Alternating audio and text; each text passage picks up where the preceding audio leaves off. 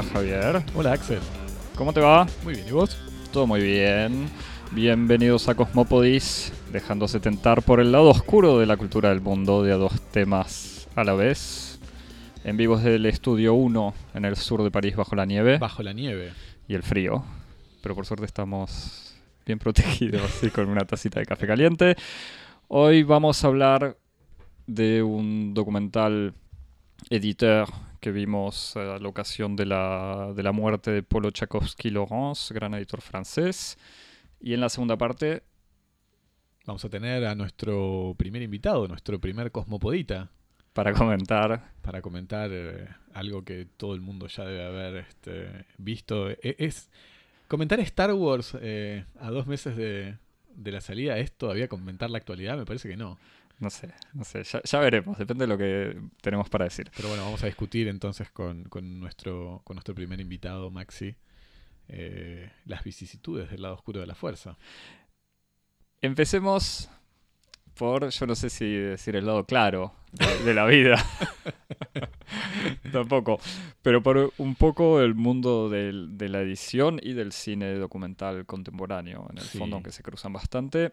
Sí, vamos a empezar con, con Editeur, que es el segundo film entonces de Paul Tchaikovsky-Laurence, que ahora, de ahora en adelante, para mayor comodidad de todos, vamos a, a llamar como Paul, Como todo el mundo lo como llamaba. todo el mundo lo llama, que, Nacido, que lo vamos a ver más tarde, nacido en 1900. 1944. sí, y fallecido, como decía, Fallecido el, hace 4 de, un- un el 2 de enero, en un accidente mientras estaba de vacaciones. Exactamente. Es un, bueno, es un documental autobiográfico en el que mezclando voz en off, eh, secuencias ficcionales y, testimonios, se monta un relato de, su vida, con un tono que tiene por momentos un tono testamentario, especialmente luego de, la ocurrencia de esta muerte inesperada para el propio autor. eh, en el que a partir de, la trayectoria de su se, se narra la vida de, de- de Paul a partir de, de su trayectoria en el oficio de la edición. Eh, desde comienzos como lector en los años 60 para Christian Bourgois y Flammarion y luego Hachette, hasta la fundación de su, de su propia editorial, POL, Paul. Eh, POL son sus iniciales, que da lugar a una... a un- a un- Homófono a un con su nombre. Homófono con su nombre de pila. En 1983 va a publicar a Perec y a Duras y más tarde va a ser la, editorial que va a lanzar a toda una generación de la literatura francesa contemporánea a la notoriedad, como a Marie Dariussec, a Mathieu Landon o a Emmanuel Carrère, y que la va a convertir en una de las editoriales independientes eh, más importantes. En este documental, o sea, no, pretende ser un documental de cine directo o de entrevistas, sino que pone en escena momentos de su vida usando eh, una marioneta de tamaño real. También seguimos la historia de una mujer que se prepara para llevar su manuscrito a la editorial actual POL, mientras recita cartas que uno entiende acompañan o acompañaban manuscritos. También seguimos un hombre que va recorriendo los edificios en donde se encontraban las diferentes editoriales en donde trabajó Paul. Y una vez que, que encuentra POL actualmente, eh, empieza a recitar cartas de rechazo. Y la película incluye también fragmentos de una entrevista con un escritor publicado por Paul, en donde comenta la relación entre ellos, y una reconstitución paródica en forma de película muda de conflictos que tuvo él como editor con el banco y con la justicia, en donde en esta reconstitución actúan escritores de la casa. Bueno, el- tuvimos además la oportunidad de ver este documental en una función especial de homenaje, así que hubo una charla eh, con alguno de sus escritores. Una charla además atravesada por una gran emoción. Estos ah, autores que estaban visiblemente conmocionados por la desaparición de, de Paul, que era un editor muy presente en la vida de estos autores. Después vamos a, a a charlar un poquito de esto. Exactamente. Antes yo tuve una, o sea, viví la película de distintas maneras. Empecé, eh, ¿cómo decirlo? O sea, entre, re- no, no necesariamente rechazo, pero al principio algunas cosas que medio no me gustaron, me fue convenciendo y después me parece que la charla con los autores iluminó la película de otra manera, no, sin cambiarla radicalmente. A mí algo, o digamos, el punto que me incomodó al principio es eh, esta cuestión que no es única de la película, sino es algo que se encuentra muy seguido en ciertos documentales contemporáneos, es el tema del narcisismo o el ombliguismo que aparece siempre con, cuando el director se pone en escena. O sea, no solamente aquí empieza con una voz en off, filmando el lugar de su infancia, él mismo contando que ya filmó, que ya filmó ese lugar y ya usó esa misma toma, una toma muy similar en su primera película. Eh, y al mismo tiempo, nada, siendo una película sobre el mismo, él iba a decir siendo además el mismo una figura ya conocida. O mm. sea, con qué necesidad, cuán necesario era filmar y hacer una película para contar su vida de editor cuando ya es alguien conocido. Se fue redimiendo, y, no solamente redimiendo, sino que me parece que le, respeto enormemente y admiro, si crees, eh, su gesto porque en la manera de ponerse en escena, incluso usando un muñeco, eh, hay cierta honestidad. O sea, él incluso empieza la película a los, no sé, menos de cinco minutos, dice, bueno, ser un editor, poner mi propio nombre en la tapa de libros de otras personas, de libros que no escribí, que significa como que todo este tema del narcisismo eh, y de la función rara de un escritor o de alguien que le debe su carrera a los libros que él no escribió, es en el fondo lo importante y lo interesante de la película. Hmm. Así que. Como que se fue salvando. Fue el evoca con bastante honestidad, me parece, lo, lo, problemático que puede ser ser un editor, la relación complicada que hay entre un editor y un escritor, la subjetividad y en el fondo alguna injusticia quizás o el error que puede haber en sus propias elecciones. Así que es una reflexión bastante interesante sobre lo que puede ser el rol del editor como individuo, sabiendo que además en esta en, sus diferentes trabajos y sobre todo en POL, siempre, o sea, fue una editorial en donde él era el único lector que decidía si sí o no un autor era publicado. Mm. Em, más allá de eso, el uso del muñeco bueno, volvamos a, lo del el editor, si querés, y los autores. Pues vos sos además un gran fanático. La semana pasada recomendabas a un autor de POL. Sí, fanático, bueno. Eh, y que al mismo tiempo, para darte, si querés, el pie, vos me, dirás mejor, pero que me parece que es la autoficción es una de las de los sellos de POL como editorial, ¿no? De haber publicado eh, justamente gente que se pone en escena o que cuenta su vida.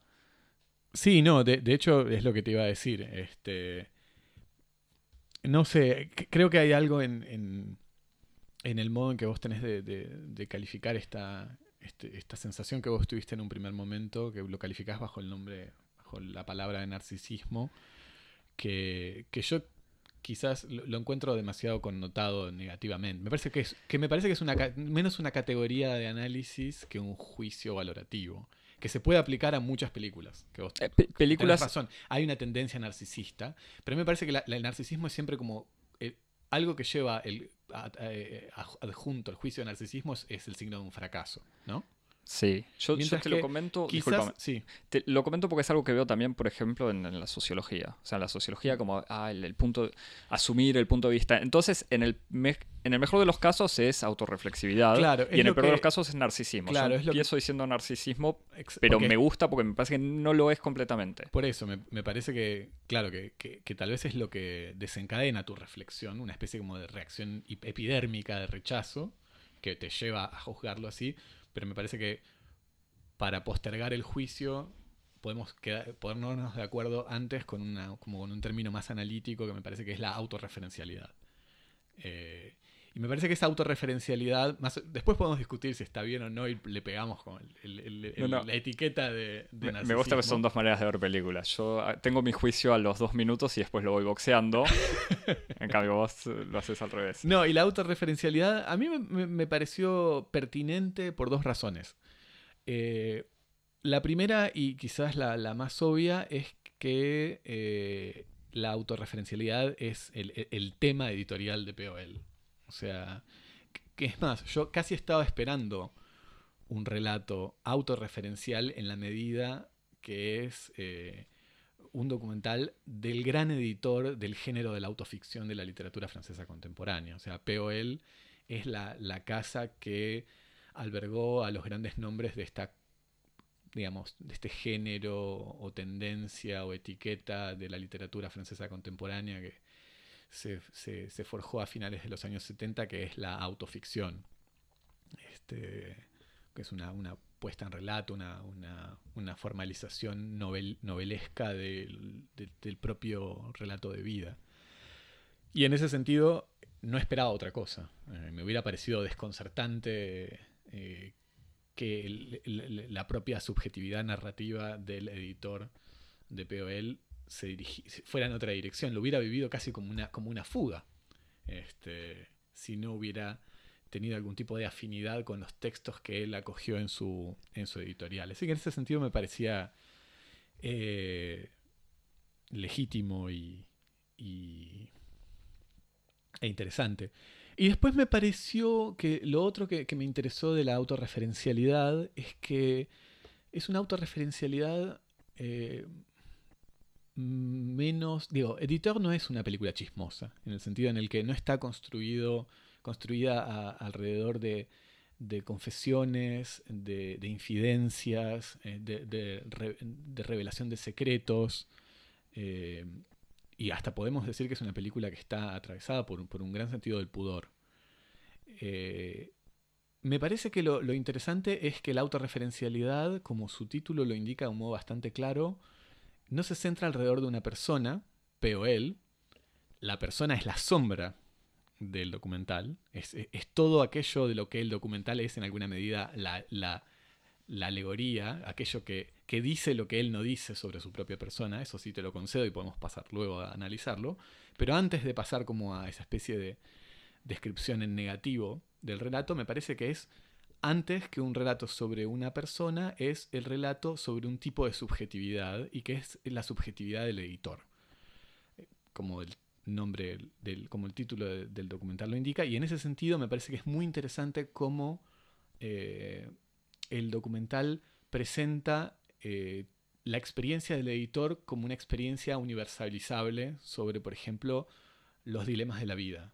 Básicamente la ansiedad eh, ética ante la respuesta ante los demás, cómo conciliar en mi relación con los otros el conflicto entre deseo y deber, entre justicia y verdad.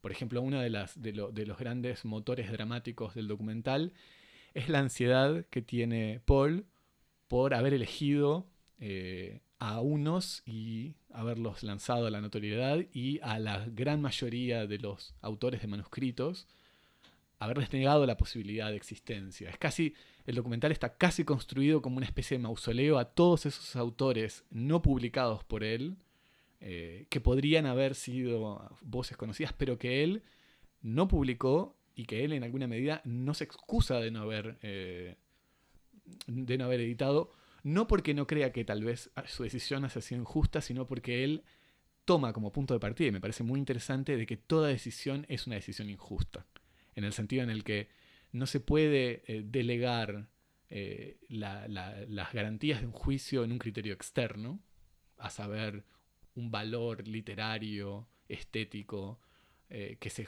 que, se, que se encuentre por fuera del sujeto que elige, sino que toda decisión es una decisión arbitraria de un sujeto arbitrario y que él lo asume por completo. Dice, mi editorial va a funcionar en criterios estrictamente subjetivos, como la subjetividad está eh, en su funcionamiento sesgada por la arbitrariedad, yo lo único que puedo hacer es pedir disculpas a aquellos a los que no he seleccionado. Y, de alguna manera todo eso se encarna de una manera casi opuesta en la historia o la vida de esta mujer que vemos al principio peinándose mientras explica, al principio creo que su primer como testimonio es, eh, cuenta como la experiencia de la escritura y no se entiende muy bien lo que es y poco a poco se entiende que está recitando cartas que acompañaban manuscritos. Y esas cartas hay de todo. Está el que dice esto lo escribí durante tres semanas sin dormir, esto fue una especie de terapia, esto es autobiográfico, esto no es autobiográfico. Eh, y entre esos que tiene cierta dimensión, no, diría obscena, pero al principio son muchos testimonios casi ridículos. Si uno lee o escucha esa carta y ya imagina que no daban ganas de leer el manuscrito, porque dice como, ah, esto es una historia única que, cuenta historias de mi vida real. Y también hay otros bastante más graciosos, como uno que le desea, dice que espero que usted lo disfrute tanto como yo sufrí al escribirlo, y en realidad el sufrí dice en francés j'en ai chié, o sea, mucho más grosero. Eh, pero al mismo tiempo al tener estos, estas frases que acompañan manuscritos sin saber ni quién la escribió, ni qué era el manuscrito, ni sobre qué era, muestra también como que bueno, que en el fondo lo que lee POL, lo que lee Paul, o sea, la persona, el individuo, es el texto y nada más. Como que no importa eh, qué pasa más allá del, texto. La historia de esta mujer, la historia, o sea, la, historia está ficcionada, se termina cuando esta Faula, Esta fábula, claro. Se termina cuando ella entrega el manuscrito y al final recibe un llamado donde le dicen que la van a publicar y al mismo tiempo estaba opuesta a la historia de este hombre que iba buscando la editorial para dejar su manuscrito y él deja el manuscrito y medio que apenas lo deja se da cuenta que el manuscrito no interesa. Y en ese momento empieza a recitar, eh, declamar en realidad mientras camina por las calles de París, eh, las cartas que acompañaban el rechazo de un manuscrito. Y ahí es donde me gusta o me parece que es bastante honesto Paul, porque las cartas son extremadamente secas y violentas. O sea, no pretende que es algo... Bueno, que es la, es la contrafigura de lo que acabas de decir. Del mismo modo que él no se deja seducir por las palabras de los autores, sino por la materia del texto, cuando él elige un texto, inversamente cuando tiene que dar un juicio, no se compadece por la, persona del autor, sino que se, limita a hacer un juicio muy frío sobre el texto. extremadamente frío. Extremadamente frío y cruel. Y, cruel sin, querer ser cruel, o no sádico, igual es, yo creo que cruel a pesar de él. Sí, bueno, entre, entre el cruel y el sadismo la diferencia es la, voluntad. Bueno, pero él no toma, no, no, siente placer. Por, eso, lo menos la, voluntad. Digo, que el, el, sádico es el que disfruta siendo cruel se puede ser cruel sin, sin, ser sin serlo voluntariamente y por lo tanto no es, no es sádico. Eh, hablando justamente de eso, la otra figura que insiste sobre, sobre la maldad de Paul es este escritor que es entrevistado, que no es, eh, yo no tengo ni idea de quién era, pero que no es, me parece, un escritor particularmente conocido o exitoso hoy en día, quizás me estoy equivocando, pero lo que decían, eh, lo que comentaban Emmanuel Carrère, por ejemplo, que estaba en la charla ah, después de la película, él decía que es difícil encontrar una persona que hable mal de Paul, como que era un tipo muy apreciado, muy respetado, muy admirado y muy querido, y que la única persona quizás que se puede encontrar en Francia que hable mal de Paul es la única persona que él eligió entrevistar. Y este escritor cuenta justamente una situación donde después de haberlo publicado un par de veces, el tipo le trajo, le entrega un manuscrito, Paul lo lee y se le dice que no le gusta, que lo retrabaje si quiere. Dos años después o algo así, el tipo vuelve a presentar un manuscrito, Paul lo llama diciendo que le interesa mucho, que le gustó, que lo vuelve a llamar, lo lee bien y lo llama en 15 días, y al final nunca lo llamó. Entonces el tipo, en la misma entrevista, mirando a cámara o mirando a Paul que está justo detrás de cámara, le dice eso. Eh, en un gesto de vuelta, de cierta honestidad brutal de parte de Paul de ponerlo, de no achicarse frente a eso. Pero es como decías. Claro, es que me parece que otra vez eh, eh, es lo que, lo que a él le interesa, lo que a Paul le interesa es trabajar esta, esta especie de tragedia ética del sujeto que elige. y entonces lo que más le interesa es mostrar sus errores, allí en donde él se equivocó, ya sea por negligencia o, por arbitrariedad, lo que a él le interesa son esos momentos que él toma conciencia, toma contacto concreto con, ese, con esas circunstancias que a él lo asedian permanentemente, que es la posibilidad de equivocarse, eh, la posibilidad de ser injusto. Eh, esa posibilidad que, está, que, existe permanentemente en el sujeto que elige es la condición eh, por antonomasia del editor, como, como una especie de de tipo de subjetividad y que me parece que eso es lo que uno siente que, que tiene una especie como de inmersión universal, en el sentido en el que cualquier persona puede identificarse con esa sensación de ansiedad en otros campos de la vida. De hecho, cuando miraba el documental pensaba mucho en, una de las novelas publicadas por POL, una novela también autobiográfica de Mathieu Landon, ah, que, es eh, una novela en donde Mathieu Landon narra su, su experiencia en la juventud, sobre todo a partir de, de su salida del closet, cuando le, dijo a su padre, Jérôme Landon, famoso editor, editor de, las editoriales Minuit, ah, que era homosexual y que vivió un poco alejado de, alienado de la relación con su padre y fue recibido por una familia de adopción que es la familia de, la inteligencia gay parisina de los años 70 y 80, en particular de Michel Foucault, que era una especie de padrino de, de todos estos muchachos. Y, y, el y la, la, novela se llama eh, Ce que me veut o sea, lo que, lo que significa amar. Y me parece que es un, podría ser un excelente título para, para, este, para este documental, o un excelente subtítulo para este documental. O sea, lo que significa, lo que implica amar, lo que implica aimer, incluso en casi no solamente amar en un sentido amoroso, sino gustar, gustar de algo, gustar de un libro, gustar de un autor. Y lo que implica es una relación de, un deseo de posesión, eh, de un deseo de reapropiación, de reabsorción que está presente en, la, en el documental. El, editor permanentemente encuentra en los libros que, ama un deseo de reapropiárselos. Él incluso en la fábula que vos contabas de la mujer que le presenta el, manuscrito y él lo acepta, uno de los momentos eh, culminantes es cuando el editor lo recibe en su, la recibe en su oficina y la llama a establecer con él un pacto eh, casi de, entre conyugal y de esclavitud, como de ahora en adelante me vas a dar todo. Sí, lee, como un poema o recita un poema extremadamente personal, digamos, una relación casi amorosa. Exactamente. De ahora en adelante me vas a Lo más importante que vos tenés, que es tu obra, va a ser mío y va a existir gracias a mí. Y, esa relación es una relación que tiene mucho que ver con, con el deseo y con el amor en general. E inversamente, eh, el rechazo, la ansiedad de si uno está rechazando con justicia o no, o de, o de que uno no puede sino rechazar al que uno no ama, pero aún así uno se siente mal, forma parte también de esta problemática de la subjetividad en donde él rechaza a este escritor que no, no le gusta su obra y él no puede hacer nada al respecto, pero aún así sufre por el hecho de que su propia subjetividad amorosa, en este caso del amor por la literatura, no le permite a él ser siempre un sujeto ético, en el sentido de hacer el bien. No se puede amar y hacer el bien al mismo tiempo. Eso me parece que es como una problemática muy, muy fuerte, es como una especie de motor dramático que tiene la película y por eso me parecía que el, subtítulo podría decir como lo, que amar significa. También me hace pensar obviamente en algo que comentaban eh, bueno, que se, puede ver si uno analiza en realidad las publicaciones de, POL, pero que comentaban explícitamente los editores eh, en la charla, los escritores, los autores publicados por Paul en la charla que, hubo después de la proyección, era que era una persona extremadamente celosa de sus propios autores.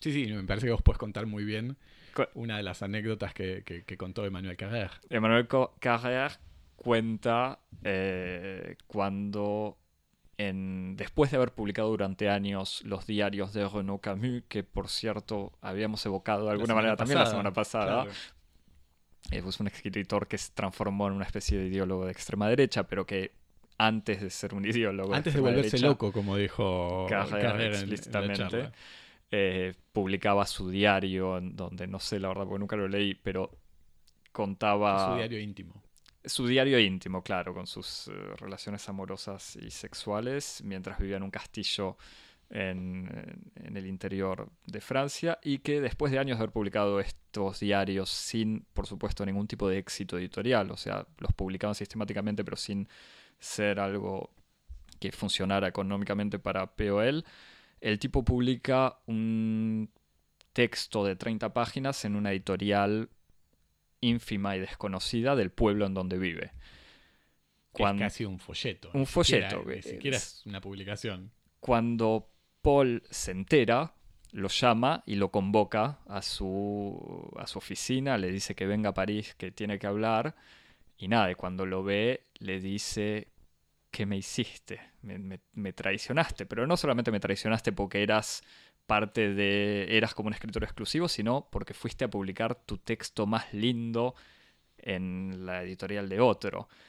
Y, porque no termina ahí el reproche, le dice, ¿viste Fahrenheit o leíste Fahrenheit 451? Que en este mundo eh, donde se prohíben los libros, los, eh, la, gente aprende de memoria su libro preferido. Bueno, en ese mundo yo sería, y no me acuerdo el nombre del texto de Camus, pero le dice yo, yo aprendería tu libro.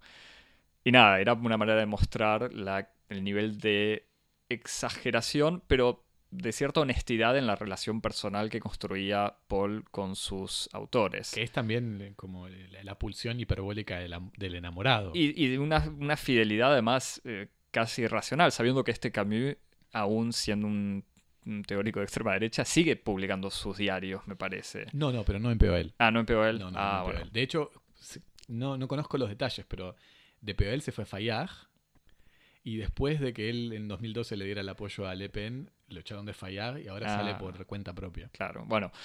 De todos modos, a mí lo que me parece interesante era algo que hablábamos, eh, que comentaban los, los autores y que nosotros hablamos después, era que todos decían que algo lo que más los angustiaba era que Paul leía pero no hacía correcciones. Podía hacer comentarios sobre tal parte o tal cosa, no me convenció, pero aceptaba en general los manuscritos, así como los habían enviado los autores o los habían entregado autores nuevos o autores ya conocidos.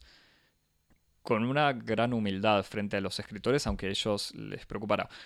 Pero también que publicaba, en el fondo, cuando él publicaba una primera novela, no publicaba solamente esa novela, sino que venía a integrar a la nueva casa un nuevo autor y era toda la obra que él quería. Y a mí me parece gracioso, porque era como una manera de, no sé, agarrar a un jugador de fútbol. Voy a hacer la misma metáfora discutible que te había hecho Javi.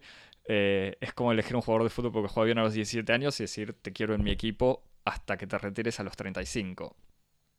Sí, a mí me gusta la, me gusta la, la metáfora porque hay algo, hay algo así, este, hay, una capacidad para identificarse en todos los fanáticos del fútbol, en la figura del DT, como la persona que elige a los jugadores y se arma el equipo de sus sueños. Es como esa figura en donde uno elige a Beckenbauer y a Pelé y a Maradona, etc. Y elige más allá de las posibilidades incluso. Como que me parece que es una, idea del DT distinta de la que se tiene actualmente, el DT como gestionador. Este, que de hecho ahí me parece que es donde la, la metáfora falla, que el modo en que POL tenía de elegir a obras y no libros, eh, es un modo en el que el amor no funciona bajo el paradigma, si querés, capitalista y utilitario, en el cual uno ama algo porque tiene un cierto atributo. Y entonces, si a mí me gusta algo es porque me gusta un atributo y si yo puedo eh, cambiar el atributo, puedo optimizar mi amor o puedo eh, degradar mi amor, en el sentido en el que yo puedo mejorar ya sea un auto que me gusta o, una persona con la que estoy enamorado, si le cambio ciertos atributos, la amo más. Eh, mientras que Paul tiene una, la relación de amor por los autores o por la obra es mucho más, si querés, este, romántica en el sentido de que ama en general, ama una, especie de, de característica inidentificable en donde él no necesita cambiar nada para seguir amando esa obra y no le importa y hasta los errores, hasta los defectos eh, de la obra constituyen la identidad que es amada por el editor. No, y, ama la obra eh, en general. no quiere correcciones. Eso me parece que es el detalle fundamental. No, no, pero que incluso un mal libro de un autor exacto. no importa, es parte del camino hacia lo, que el próximo libro. Exacto, lo que otros consideran un defecto en una obra, él lo considera un rasgo que no se le puede sacar a esa obra para que esa obra sea lo que es. Este, me parece que eso también caracteriza muy bien a, la subjetividad del editor como, sujeto amoroso en ese sentido. Medio para ir terminando, el uso de la marioneta o el muñeco, ¿qué te pareció? A mí me pareció que funciona. Es poco me- original, pero funciona. A mí eh, al principio me costó, me costó aceptarlo, pero después hay una cosa que me parece importante, no sé vos cómo lo viste, eh, que es un pequeño detalle fundamental de, todo, de toda esta historia que no mencionamos. Eh, el documental comienza con eh, escenas que él habría filmado para otro documental o que filmó para otro En, en documental. realidad son la mi- es la misma toma, no es la misma imagen, Voilà. creo. Es la misma toma eh, de, de su, de su ciudad de infancia, su ciudad natal, Sí, la ciudad donde pasó la, la infancia en donde él habría, subido, eh, habría sufrido. No, sufrió. sufrió en la, en la pubertad Una violación. Una, violación, un- una situación de abuso que habría tenido como resultado una especie de, incapacidad para, para- para asumir su propia palabra. De hecho, el, el- el argumento, la voz en off, dice como, bueno, porque yo nunca pude articular mi propia voz, necesité de la voz de los demás para poder contar mi historia.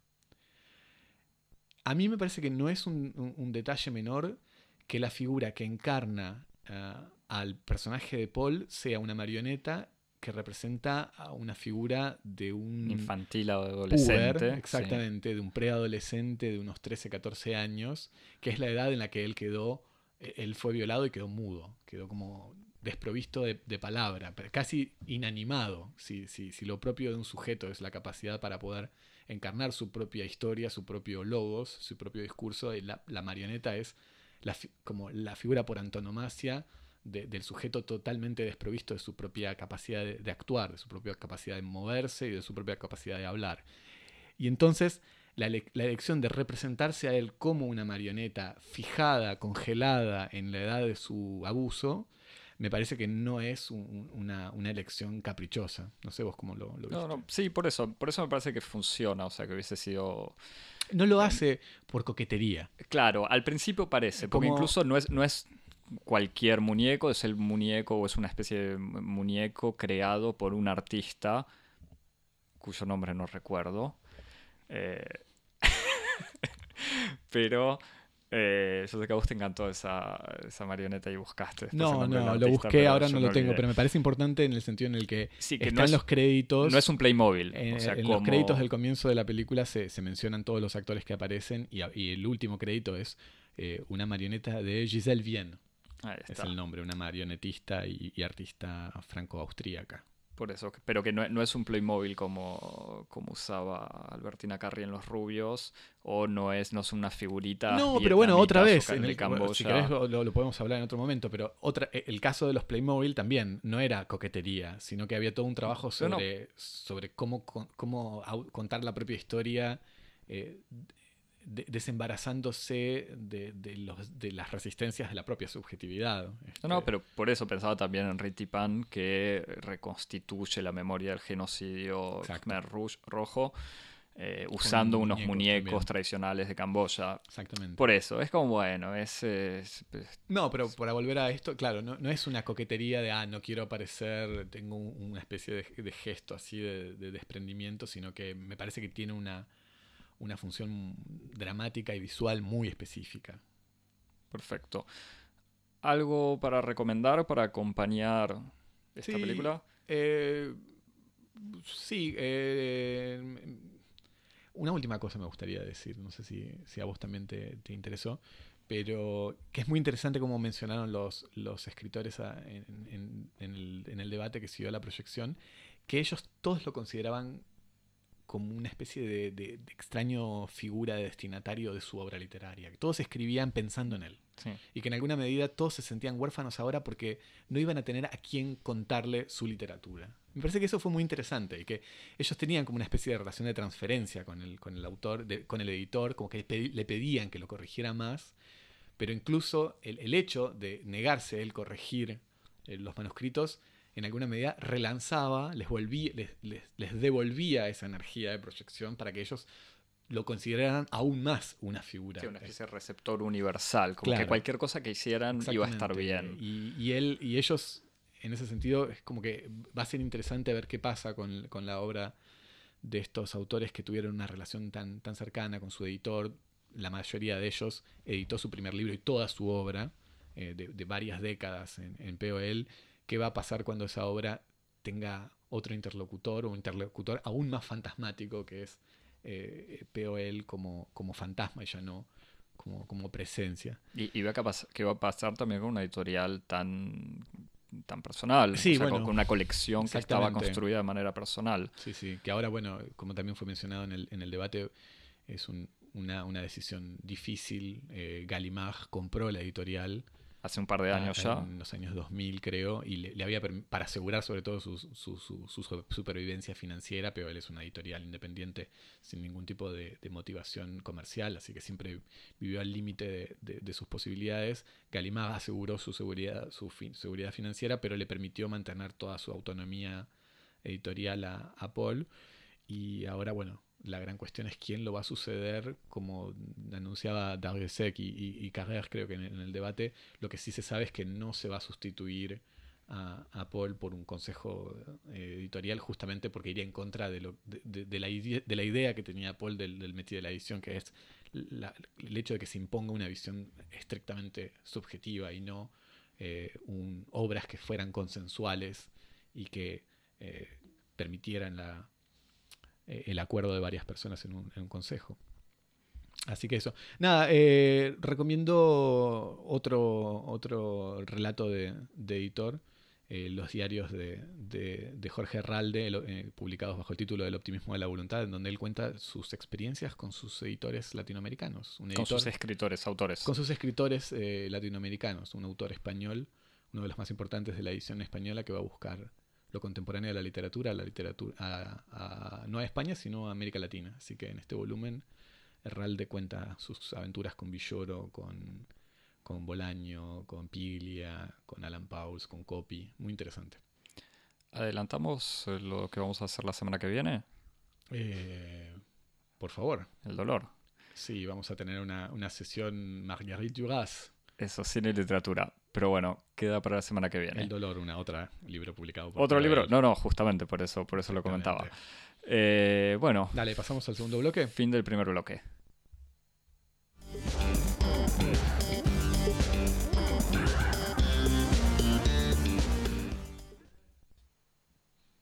Y estamos de vuelta. Todo está listo para recibir para esta segunda mitad. Vía satélite vía satélite desde una, un lugar no... Un lugar secreto. Un lugar secreto en la galaxia. Para hablar del el segundo capítulo de la nueva trilogía de Star Wars, Los Últimos Jedi, recibimos a nuestro amigo Maxi, director, guionista, docente, CEO de la productora de guiones El Talento, pero sobre todo de mis amigos, el único que pasaría horas buscando un peluche de Yoda para su hija y sin duda el más capacitado de todos para hablar de Star Wars. Hola Maxi. Hola chicos, ¿cómo están? Todo muy bien. Hola Maxi. Muchas gracias por invitarme. por favor, te, invitamos en realidad por una La próxima vez te pagamos el pasaje. Si te, si te portás bien, te invitamos de vuelta y te pagamos el pasaje. En realidad te invitamos por una simple razón. Era que yo que necesitaba tener a alguien que supiera más de Star Wars y Javi quería a alguien que fuese más fan que él de Star Wars. Así que empecemos con algo muy simple. Salvo Javi que quieras eh, presentar la película, resumirla o hacer algo así. No, no, creo que es, todo el mundo la vio, así que... Todo el mundo la vio, por lo menos hay suficientes cosas en internet que hablen, que cuenten la historia este segundo capítulo, dirigido por Ryan Johnson, eh, que salió ahora en diciembre, es la segunda parte de esta nueva historia de Star Wars. Ya ni me acuerdo en qué habíamos quedado, pero nada, que Rey, la protagonista y la heroína, había ido a buscarlo a Luke, a Luke eh, y que Luke, como el último Jedi en vida, era el que iba a reequilibrar la fuerza, salvar a la rebelión o a la resistencia. Eh, ya no me acuerdo y discúlpenme los detalles. Pero nada, en el fondo es que... O, sea, yo la fui a ver. Apenas salió. Y me gustó. Salí feliz, salí contento. No comí pochoclo, pero salí contento. Ustedes, ¿qué pensaron? Maxi, vos que sos el especialista. Em, además la íbamos, a, la íbamos, a, ver juntos, ¿te acordás, Maxi? Pero al final no se dio, así que... estuvimos a punto de verla con Javi juntos. Pero no me acuerdo, algo pasó y no pudimos.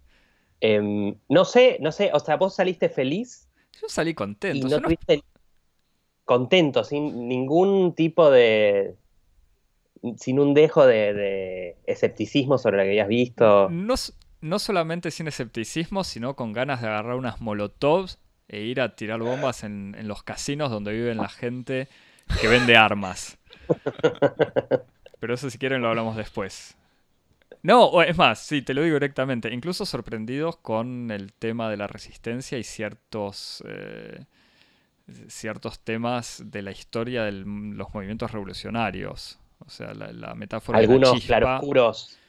No, no, la metáfora de la chispa igual, que esto es solamente para decirles lo que a mí cuando la volví a ver ayer, porque ayer, este es otro detalle, ayer a la noche acá hacía mucho frío, pero como íbamos a hablar de esto y yo soy un profesional, porque se necesitaba alguien de nosotros tres que se tomara esto en serio, salí de mi casa casi corriendo, porque estaba por empezar la función, a ver de nuevo, por segunda vez, la película. Y salí sin ganas de salir y con mucho frío. Y tampoco sufrí mucho. O sea, por en el medio dije, bueno, quizás no era necesario volver a verla. Pero me sorprendió algo que ya me había olvidado y que no había notado la primera vez. El tema de, eh, o sea, las referencias y las metáforas sobre la chispa, sabiendo que Iskra, o sea, chispa era el nombre del diario de Lenin entre 1900 y 1905, con una especie de con una frase que era de una chispa el fuego se reavivará, que era una, una frase de un poeta ruso eh, sobre los decembristas, y un libro de Mao eh, que se llama, un rejunte de textos que se llama Una sola chispa puede encender toda la, toda la pradera, y que es una frase que sí me había, en el momento cuando vi la primera, la primera vez la película, me había sorprendido. O sea, esa referencia a la chispa y digamos un discurso revolucionario. Entonces, y, y esto estoy di- diciéndolo no- solamente por estas referencias a la izquierda y a la historia de la revolución, sino porque es una película divertida, con acción, con explosiones, naves. ¿Qué otra cosa buscan ustedes de Star Wars? Maxi. Eh, Javi, No, Javi, hacete cargo vos. No, yo me, me hago cargo. ¿Qué sé yo? No, yo. eh, eh, me parece que con Star Wars pasan ya muchas cosas muy complicadas. En el sentido en el que yo estaba contento de haberla, de haberla ido a ver, pero me doy cuenta de que tiene, ir a ver las películas de Star Wars ya se adquirió una especie como de dimensión ritual, en donde uno está contento de, de haber ido a verla. De todos modos, yo terminé con una, una- una cierta sensación de escepticismo, como dice Maxi. Hmm. Este, había algo que me parece que no. Que no. que no. que no se correspondía exactamente con, con lo que yo esperaba eh, de la película. Y que tiene que ver, yo te lo decía a vos, Axel, esto en parte que tiene que ver con el hecho de que uno ya. A mí me cuesta. A mí me cuesta ocupar el lugar. eh, me, me cuesta ocupar la subjetividad que exige Star Wars, que es la subjetividad infantil. En el sentido en el que yo la recuerdo, los recuerdos que yo tengo de haber visto la primera Guerra de las Galaxias, de la cual soy devoto, eh, son los Por- recuerdos por de la- primera, obviamente, capítulo 4. O sea, la, Claro, la sí, original, sí, la primera que la, salió. la que, la que los viejos llaman las primeras. Sí. Eh, son lo- los, los recuerdos de, de verlo como un niño. Eh, la- las de Lucas de los años 2000, todos, a- odi- eh, tomo- todos amamos odiarla. Y estas nuevas eh, me ponen un poco ante la dificultad de reconocer que son películas hechas con cierta competencia, pero que yo, no los puedo ver como exigen ser eh, vistas, que es como una especie de, de- de- de relato, de cuento de hadas infantil. Después, bueno, habría otras cosas que me gustaría criticar, pero mm, que tiene que ver con el hecho de su dimensión un poco derivativa, en el sentido en el que eh, me parece que hay algo en Star Wars que muestra que la cultura popular entra como un momento de barroco tardío, en el sentido en el que Star Wars ya fue en los años 70 como una forma que se alimentó de otras formas. Era un cine del cine. Ya en esa época era un cine de los seriales, de Flash Gordon, de, las películas este, de espadachines o de samuráis. No sé, vos Maxi después podés restituir las, fuentes más este, precisamente que yo. Ya era un cine que era síntesis de, otros episodios de la historia del cine, pero eh, si querés era como una especie de, de momento de repliegue sobre sí mismo de la historia del cine sobre sí misma. Star Wars ya es como el momento de barroco tardío, manierista, en donde el cine se vuelve sobre el cine que se vuelve sobre el cine, en el sentido en el que estas nuevas películas son como una reelaboración de algo que ya era una reelaboración, y para colmo, eh, dentro de un esquema absolutamente mercantil, como es la, gran máquina Disney, en donde Star Wars es al mismo tiempo una franquicia que tiene que ser, eh, desde un punto de vista económico, rentable, pero que al mismo tiempo, y esto me llama mucho la atención, se transformó como una especie de instancia del cine comercial de ejercicio de estilo, en el cual eh, no, se, no se recluta a realizadores comerciales, sino que se reclutó a eh, a, realizadores que se suponía que tenían como una voz autoral para expresar su, propia voz autoral, su, propia creatividad dentro de los marcos de un universo ficcional eh, con, limitaciones muy, muy mercantiles. Entonces eso es como que a mí me resulta un poco raro este, conciliar esas dos cosas. Me parece que es un ejercicio que está en algún sentido condenado a fallar. No sé vos cómo lo ves, Maxi, a esto. Yo creo que hay algo de eso en, términos de, la reutilización de formas que hoy por hoy ya ni siquiera son, son nuevas, sino que son lo, que ya está instalado en el mundo de, las, de las series de televisión como nuevo formato, eh, que es de donde abreva Abrams, ¿no? como el nuevo director de toda esta cuestión, más allá de quién sea el director de las películas. Y en ese sentido hay algo del, del método narrativo de tirar puntas y abrir historias y, constantemente recargar de, subtramas que sugieren posibles, eh, posibles eh, direcciones para la historia que después sistemáticamente eh, se abandonan. O bien porque se olvidan o bien porque son reemplazadas por otras. Y lo que hace claramente el último Jedi es retomar todas las todas estas eh, potenciales tramas a futuro que planteaba el despertar de la fuerza y descartarlas y que incluso ahí hay un gesto muy, que viene también de lo que está pasando en, el mundo de las series de televisión, que es el, juego explícito con la expectativa de los espectadores. Y, como que subvertir esa expectativa se convirtió en un recurso eh, sumamente atractivo evidentemente para ambos lados, para el lado de los realizadores y para el lado de los espectadores mismos, que si bien se sienten un poco traicionados, hay algo de, del goce, de, ah, pensé que iba para allá, pero no, algo del, acto de magia que te, sorprende. Eh, a mí en lo personal no me molesta tanto lo que hace en relación a, a la película anterior y a las trilogías previas, donde hay cierta idea de que los fanáticos están como ofendidos porque no se respetan ciertas cosas del canon. Me parece que los rumbos nuevos que, decide tomar esta película son interesantes, miran mucho más hacia el futuro, eh, a diferencia de las otras películas que está generando Disney. Eh, porque vieron que están saliendo la nueva trilogía intercalada con nuevas películas, eh, ¿cómo decirlo?, antológicas. Claro.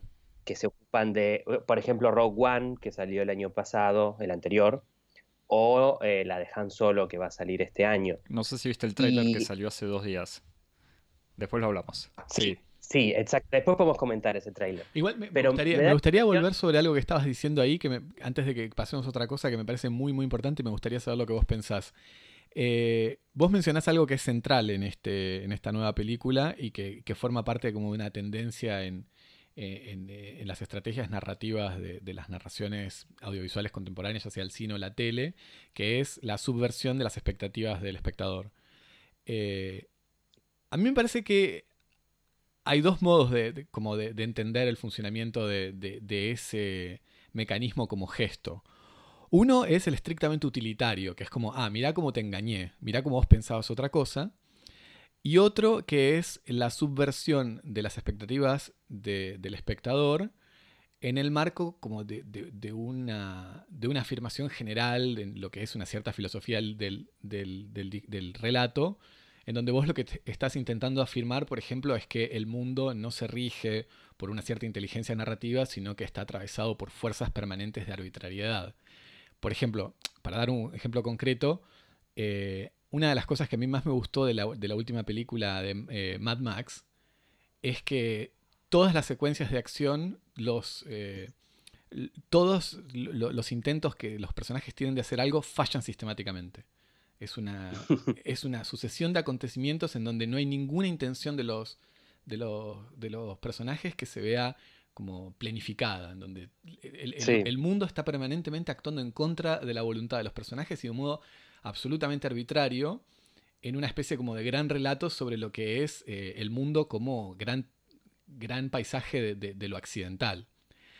Eh, ahí sí me parece que como que la arbitrariedad eh, forma parte como una especie de gran dispositivo narrativo muy inteligente que tiene un valor poético. Ahora, me pregunto, ¿es lo que pasa en esta... ¿Vos lo ves así? Yo, yo, tengo la sensación de que no, de que es como una especie, más una especie de, instrumento utilitario en donde está obteniendo una utilidad, que es engañar al espectador para como para producir una especie de valor. ¿Vos, vos cómo lo ves a esto? No, yo creo que hay algo, algo de eso. Eh, no, no me parece pensado sistemática o estructuralmente. Me parece que estos elementos que recogemos ahora en el último Jedi no fueron pensados al momento de iniciar esta nueva trilogía con eh, El despertar de la fuerza. Eh, me parece que son, como decíamos hace un rato, el director de esta película es Ryan Johnson, me parece que, eh, y creo que lo leí en algún lado, que Abrams le dio completa libertad en cuanto a cómo continuar la historia y recuperar o no los elementos que se planteaban en la anterior. Entonces, me parece que todas las decisiones que se toman en esta película en términos de, de lo que decíamos recién, defraudar las expectativas creadas en los espectadores, tienen un sentido y terminan otorgando cierta...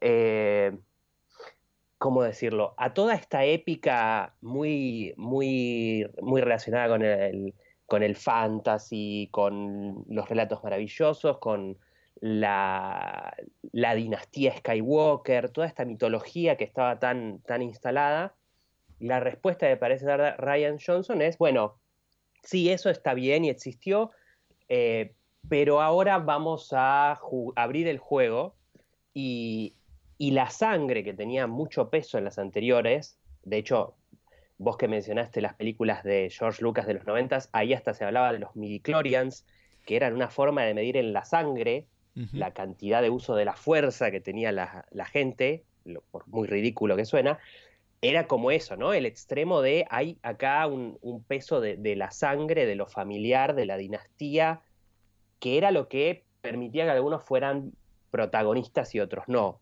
básicamente. Y, la respuesta que da esta película es, bueno, eso se terminó. Hmm. Más o menos, todavía no se sabe muy bien, ¿eh? Podemos, me parece que sobre, esto podemos rebotar sobre algo que, es una como una consecuencia inmediata de lo que decís, es, es ¿Qué, es lo que pasa con la politización de la fuerza? No, e, eso sí me eh, interesa. Porque eh, vos e, efectivamente señalás algo muy importante que es eh, los, digamos, tres regímenes, tres momentos de la representación de la fuerza, ¿no? Si querés podemos, em, a ver si tal vez ustedes están de acuerdo, tal vez no, pero en, la, de Lucas eh, de los años 70, la fuerza es un dispositivo filosófico, místico. Eh, en la de los años 90-2000, no explico por qué, porque me parece que es obvio, eh, es una especie de dispositivo genético. Disculpa, Javi, todos los auditores dicen como yo en este momento, es como, es obvio para vos, Javi, porque sos muy fanático de las películas. en los 90-2000 la fuerza es, como una especie de dispositivo genético político, en donde está muy, muy vinculado, eh, como vos decís, a la pertenencia a, una especie de clan este, genético que tiene una cierta concentración de midichlorians, etcétera en, esta nueva, en esta nueva, este nuevo momento, la, fuerza se politiza. Eh, cualquiera puede utilizarla con, sus, con la finalidad que le apetezca. Y me parece que le agregaría una cosa más, a, ver que us- ustedes qué piensan. Me parece que no es un detalle menor que al politizarse se agregue este elemento de que la fuerza es, como se dice, gris. Eh, en el sentido en que no hay eh, el lado claro y el lado oscuro, sino que eh, se puede, se puede navegar este, en distintas utilizaciones de la fuerza. Es, es el giro postestructuralista de Star Wars. Es la me- fuerza claro. es como el poder. No es algo que se tiene, sino es una relación. Exactamente. Lo, lo dice explícitamente Skywalker, eh, se lo explica así a, a Rey. Sí, ahora, vos decías como, me dieron ganas de salir como a tirar, a tirar este, detonadores térmicos. Lo decía porque yo soy el único que va a poner un poco de detonadores, onda acá a esta detonadores discusión. térmicos para utilizar una terminología justa. Eh, el hecho de que la fuerza se vuelva política y se vuelva gris hace que las películas sean más este, eh, tengan una tendencia mayor hacia la, hacia la emancipación. A mí me parece que no. Que en ese sentido, eh, la, fuerza gris es menos como una representación postestructuralista del pensamiento débil que de una especie de quietismo socialdemócrata de, ah, en los dos extremos los buenos son buenos, los, todos son malos, eh, lo único lo que tenemos que hacer es obedecer a las autoridades, que básicamente es el gran, el gran aprendizaje que tenemos de este, los últimos Jedi, que cada vez que hay un héroe que desobedece a la jerarquía, se manda macanas y sus planes fracasan. No sé ustedes cómo lo ven. Bueno, Javi, yo cité a Lenin y a Mao, no eran gente que dijera otra cosa. Eh, no, lo que igual sí es cierto y es interesante, y, y ahí es donde me parece, los, entiendo lo que dicen ustedes, como que si uno resitúa, o sea, Star Wars y Lucasfilm ahora pertenece a Disney. Disney que también es dueña de Marvel, o sea... No, pero que es- discutamos el relato, ¿no? No, no, no, no, bueno, pero es que hay que contextualizar eso. O sea, estas son películas que están hechas para... O sea, también si van multiplicando las líneas y las historias es porque Disney acá está... abrió... eh, ¿Cómo se dice? Este, el chanchito está empezando a juntar las monedas de todo lo que ya invirtió al comprar Lucasfilm, Marvel, ahora Fox y eso. O sea, Disney está juntando plata.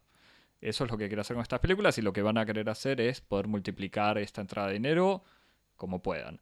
Ahora, que el, el- lo que es el cine pochoclero de naves y explosiones y espadas o de superhéroes se transforme en un lugar en donde pequeños cambios son introducidos, o sea, pequeños cambios en los discursos, como que ahora el héroe justamente es una chica, el, cuando el Poe Dameron, que es el típico hombre que no escucha a las mujeres que le dan órdenes, pues también es eso, las que, los que dan órdenes son mujeres. Eh, cada vez que hace el típico gesto, nada, que en el fondo es del joven macho que sabe lo que, lo que necesita, en este caso sí se equivoca y lo retan por eso. También entre los fans muchos se quejaban del personaje de la minita, que ahora no me acuerdo el nombre, eh, la asiática. Eh, Rose. Rose, ahí está.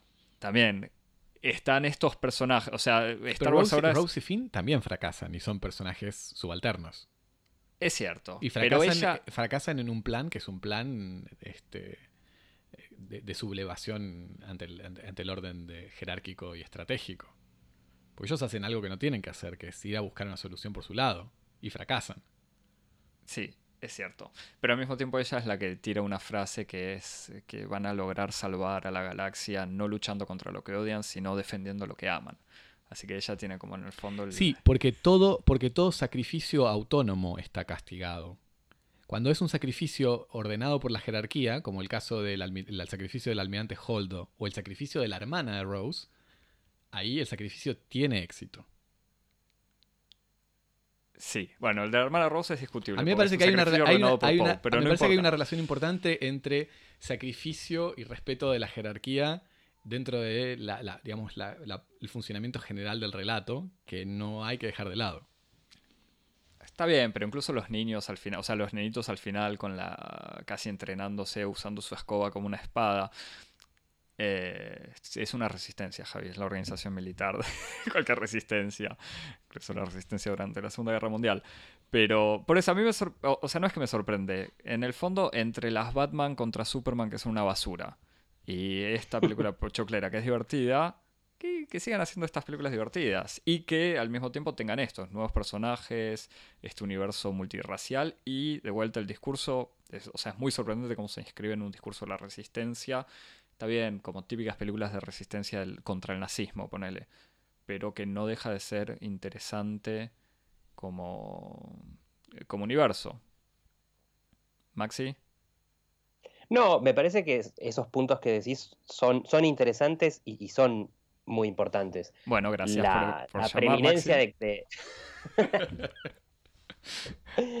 el, el, mundo nuevo de, personajes fuertes femeninos que, propone esta película y la anterior, la, presencia de estos niños que efectivamente, digo, son esclavos y está sobreentendido que su, próximo futuro es rebelarse contra ese sistema que los, que los oprime. Me parece que todas esas cosas están. Em, no, sé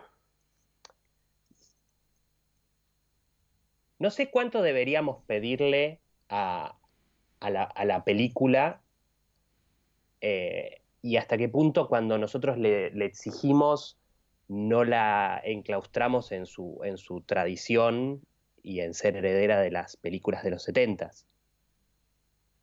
Sí, e, entiendo lo que quieres decir, pero por ejemplo, ¿no te parece que, por ejemplo, eh, en términos, por ejemplo, estrictamente políticos, Rogue One es mucho más interesante eh, y mucho más eh, un objeto fílmico no identificado, como que se sale mucho más de lo que se puede esperar de la política de un producto Disney que, el último Jedi. Sin duda, pero me parece que tenían la libertad.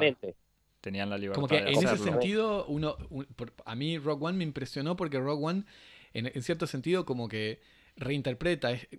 Si, si esta estas últimas películas son películas que politizan el universo de Star Wars, y en cierto sentido la politización de la fuerza puede contener como implicancia una cierta eh, inmovilidad, una un, cierto eh, inmovilismo político que podría ser la consecuencia de, del universo narrativo del último Jedi. En, en Rogue One no importa la fuerza. Los rebeldes no, los rebeldes no son Jedis, no tienen poderes, y aún así son rebeldes y toman sus propias decisiones. Incluso las, como las problemáticas morales de los personajes son de individuos que tienen que dirimir sus, la, legitimidad de sus acciones por fuera de cualquier criterio místico o religioso. Creo que en ese sentido es mucho más interesante. No, es muy superior en, muchos sentidos, Rogue One. Eh, me parece que es interesante igual este sistema de lanzamiento así como eh, escalonado donde año a año tenés, según par o impar, una nueva continuación de la vieja épica, y después de estas películas satélite, donde, como decía Axel, evidentemente tienen más libertad eh, para jugar con los elementos, eh, probablemente porque no les interesa tanto, no es que no les interesa tanto, son películas que interpelan directamente a, eh, a los mayores, digamos, a los que vivieron las viejas y ya vienen con cierto fanatismo. En cambio, las nuevas están claramente apuntadas a satisfacer a estos, pero sobre todo a abrir al gran público. Claro, sí, o sea, no, están dirigidos a ese público infantil como de las de la saga principal, digamos. Exactamente, y como atienden a un público mucho más cautivo en algún punto, me parece que ahí Disney relaja y da una libertad mucho mayor y en ese sentido me parece que podemos esperar que la nueva película de Han Solo también nos sorprenda gratamente. ¿Te parece? Después de haber visto el tráiler. Ah, vamos, ah, íbamos a comentar el tráiler, ¿no? Te, lo pregunto ahora. Ah, porque a mí no me dio esa sensación. Me dio la sensación que al revés, con el personaje de Han no van a poder eh, alejarse mucho de, de Harrison Ford. Incluso leía un pequeño comentario, creo que en The Guardian, donde lamentaban que el nuevo actor no se pareciera mucho o que no imitara mucho a Harrison Ford. ¿No se pareciera o no imitara? Las dos cosas. Eh, igual casi no aparece en el tráiler. Sí, ¿cómo que no? Justamente, se parece tan poco que no te diste cuenta. no, eh, no sé, ¿qué opinión te... ¿Cuántos, cuántos Maxis le pones? ¿Cuántos midichlorians? Y eh, creo que es alrededor de los 40.000. Está muy bien. Sí, sí, yo estaba en eso también. Claro, vos manejas la- las cifras del canon. Sí, sí, obvio. No, yo te quería hacer otra pregunta, así como eh, al mismo tiempo como, como, como consumidor de cultura y como productor cultural que sos, Maxi, por favor. Eh, me parece que eh, en cierto sentido Star Wars está entrando para, para muchas personas, como para mí, eh, que yo participé de- mun- del universo cultural de Star Wars exclusivamente por las películas, está entrando en una dinámica que es propia de- de- de- del universo del cómic, en donde hay una, una revisitación casi infinita del universo ficcional, en el sentido en el que la gente que, lee cómics eh, sabe que Superman, Flash, Aquaman, etcétera, existen desde los años, no sé, 40 o 50 y, y forma parte de una, de una dinámica propia del género la repetición y la reinvención. En el sentido de que en cada época eh, el superhéroe vuelve a empezar con nuevos autores, nuevos dibujantes y como nuevas preocupaciones, nuevos poderes, etc. Y da la sensación de que Star Wars está entrando como en esta especie de misma dinámica y y que nos resulta muy extranjera para, para un público que, que no tiene esa relación con, como con, con la repetición como un procedimiento creativo. ¿Hasta dónde te parece que, dinámica. ¿Hasta dónde te parece que, es, que, ese, que esa, ese modo de funcionamiento eh, es productivo en un universo como el de Star Wars o de la ciencia ficción de aventura? ¿O es una, una, una restricción? ¿Hasta qué punto te parece que es como un- una, una limitación que, que- que estimula la creatividad o una limitación que la ahoga? No, yo creo que es más bien algo positivo eh, a largo plazo, digamos. Cuando dentro de 100 años tengamos 100 nuevas películas de Star Wars, vamos a tener un porcentaje razonable de muy buenas películas. O sea, va a estar Rogue One Claro. seguida por un montón de películas que van a estar muy buenas y que van a exceder el género y que van a ser eh, van a tener sus, sus valores estéticos propios al margen del, del universo Star Wars. Y va a haber otras olvidables y algunas malas. Eh, pero me parece que en ese sentido es positivo. O sea, Eh, vos lo, que- lo que, porque- lo que ves así es como que, que tenemos que entrar en una especie de dinámica derridiana, en el sentido de que nuestro problema ahora es que la repetición todavía está muy vinculada con el original. Mientras que en el mundo de los cómics ya nadie se acuerda cuál es el Superman original. Ya no importa. Claro, es que ese es el problema de la repetición. Importan las nuevas historias y las narrativas Claro. que se generen en base a ese viejo mito que, bueno, está ahí, ya sabemos, lo conocemos. Ahora, ¿qué nuevas historias tenemos para contar aprovechando esos personajes y esos universos? Ahí es donde, por lo menos en el mundillo del cómic y con sus reglas, se genera lo más interesante. Y Claro. cosas que no. Pero al mismo tiempo ahí hay cosas interesantísimas. Y como vos decís, me parece que sí, que Star Wars está entrando en esa mecánica. Claro. Y se está transformando, me parece, como en un género. Como que ya. Así como las películas de superhéroes, con la gran diferencia que antes el western podía ser producido y tener diferentes personajes y producido por diferentes personas. Ahora el género Star Wars pertenece No, completamente a Disney. Me parece que no, no el género, el universo. En el sentido en que Bueno, va pero como a contener muchos géneros. Eh, o sea, película de crimen, de pol- película política, película romántica, etcétera, etcétera, etcétera. Sí, pero, Sí, pero bueno, una película bélica como Rogue One. Claro. Claro, pero bueno, volviendo al tema de los superhéroes, como la última Logan, o sea, la última de los X-Men, en el fondo era una película que no tenía nada que ver con la historia de los mutantes tradicional y estaba buenísima. Claro, el problema es cómo definimos qué es lo que uno entiende por universo y qué es lo que uno entiende por, Por género. género, sí. Exacto, y cuáles son las, como las potencias de las categorías. Pero con la de vuelta a la pequeña dimensión económica, que no es anecdótica, es que estos son productos y que cualquier persona no puede hacer una, per- una película de ese perteneciente a ese universo. Sí, pero bueno, en el mundo del cómic también, las, las- las demandas comerciales son fuertes, ¿no, Maxi? O sea, el- la venta es, no es algo anodino. No, no, totalmente. Eh, más acuciante te diría que, que en cine incluso. Claro. Bueno, Eh, de hecho, eso genera que eh, en este procedimiento de revisitar y- y volver a las fuentes y contar nuevas historias sobre los viejos personajes, a veces trae cosas más complicadas como problemas de retrocontinuidad o... Claro, y en ese sentido, ¿qué te, qué te parece a vos lo de lo que hizo Disney de, de como ri- eh, o sea, volver tan rígido el- el- la, la administración del canon? ¿Te parece algo bueno o algo malo? Eh, de todos modos, la administración del canon ya estaba muy restringida de antemano cuando todavía era propiedad de Lucasfilm. Ah, ok. Eh, estaba muy reglado qué era canon y todo lo que no era canon se producía y, y lo, lo generaba incluso Lucasfilm, pero bajo un sello separado que se llamaba Leyendas. ah. Y todas esas historias se contaban, se imprimían, Pero eso no era pero canon. no pertenecían al canon. No. Mm. Eh, en ese sentido, eh, Disney simplemente mantiene esa línea. ah, ok. Pero eso es, eso es solamente para evitar la furia de los fans, ¿no? Para que quede claro, porque incluso Ryan Johnson, que le habían criticado una de las escenas finales de esta última película, cuando, nada, Luke se usa un nuevo poder que no aparecía en otras películas, un poder de los Jedi que no había sido visto, y él se justificó en Twitter citando no sé qué novela o qué manual de la fuerza que había sido publicado, que ya no sé si era canon o no, que supo- supongo que era canon. Pero esos, esos no los leímos porque page turners they were, they were not, como dice Yoda.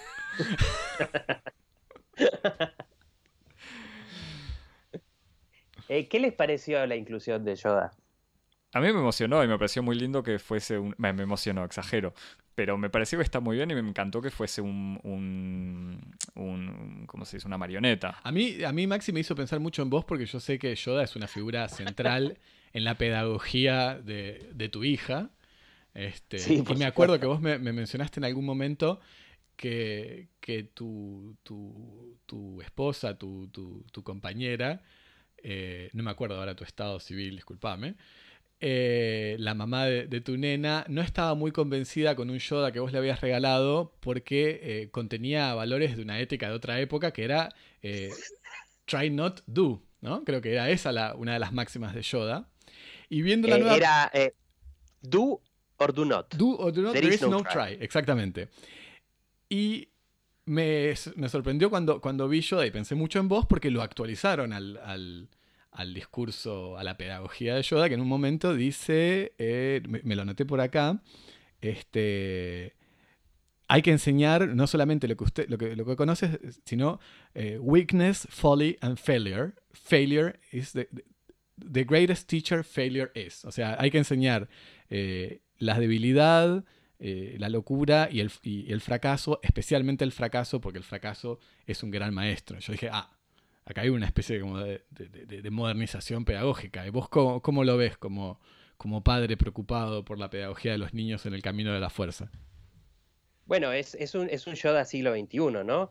Me parece que sobre todo mi mujer va a estar contenta. Todavía no vio la película, pero, pero me parece que, que va a estar un poco más de acuerdo con, con la cuestión de Yoda como guía pedagógico de Isabel. No, no, no, te- no lo- no, en, en otro orden de cosas, hablando siempre de Yoda, ¿no lo viviste como un momento eh, problemático la, la quema de los textos sagrados? Pero igualmente esa es de vuelta sobre la cuestión autorreferencial del, de Star Wars, pero era también un mensaje para los fans y para el público. Es como, bueno, podemos quemar esto y hacer lo que queramos. ¿No, Maxi? Sí, y sin embargo, eh, en realidad no se queman los libros sagrados. Exacto, eso también es un detalle no menor. Y bueno, es una cosa, podemos hacer lo que queramos, pero por ahora vamos a seguir haciendo lo mismo. Siempre y cuando se corresponda con lo que nos dice claro, Disney. cuando... Obedece, obedece y todo irá bien. Bueno, la- lamento igual que Javi haya leído, haya citado a Yoda sin hacer la voz. Eh, pero bueno, lo dejamos para, para otros episodios. ¿Era la sintaxis o la voz? Las dos cosas juntas es difícil. Era demasiado. Bueno, Maxi, un último comentario, algo para recomendar. Eh, y yo recomendaría esperar unos meses y ver la nueva Han Solo.